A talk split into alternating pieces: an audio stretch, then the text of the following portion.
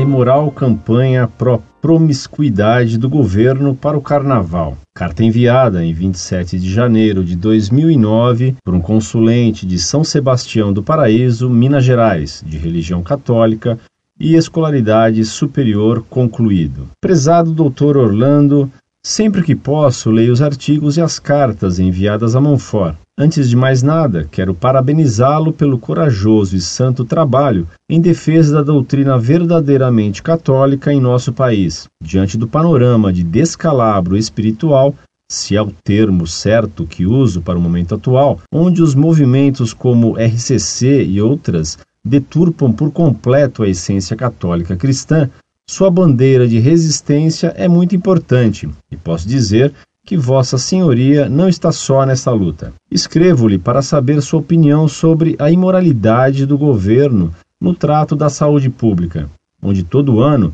resolvem promover campanhas de disseminação de preservativos e agora também de sachês de lubrificantes íntimos.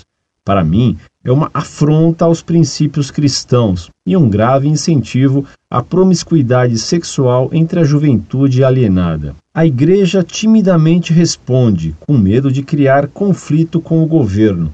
Enquanto isso, as imoralidades e perversidades são patrocinadas pelo Ministério da Saúde e apoiadas pelos filósofos pós-modernistas de plantão.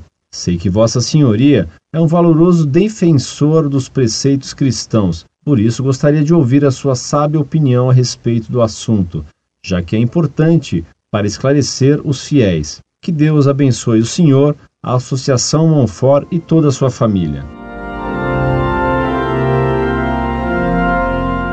Muito prezado, salve Maria. Deus lhe pague por suas bondosas palavras para conosco. Foi a CNBB que criou o PT esse partido comunista, nascido em sacristia, com a bênção do cardeal Arnes. A CNBB nada critica seriamente nesse governo de comunistas e de ex-terroristas anistiados e regiamente indenizados que promovem uma política absolutamente contrária à moral e à doutrina católica. Muitos bispos seguem uma doutrina favorável ao aborto e a outras imoralidades.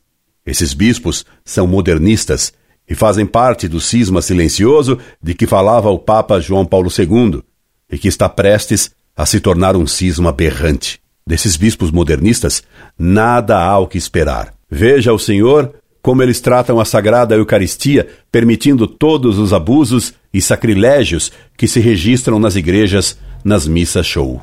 É preciso rezar e lutar contra essa heresia que se instalou na igreja, enganando fiéis incautos, e rezemos pelo Papa, que está praticamente só lutando contra esses hereges. Escreva-me sempre e, vindo a São Paulo, procure-me que teria gosto em conhecê-lo. Incorde Jesus Semper, Orlando Fedeli.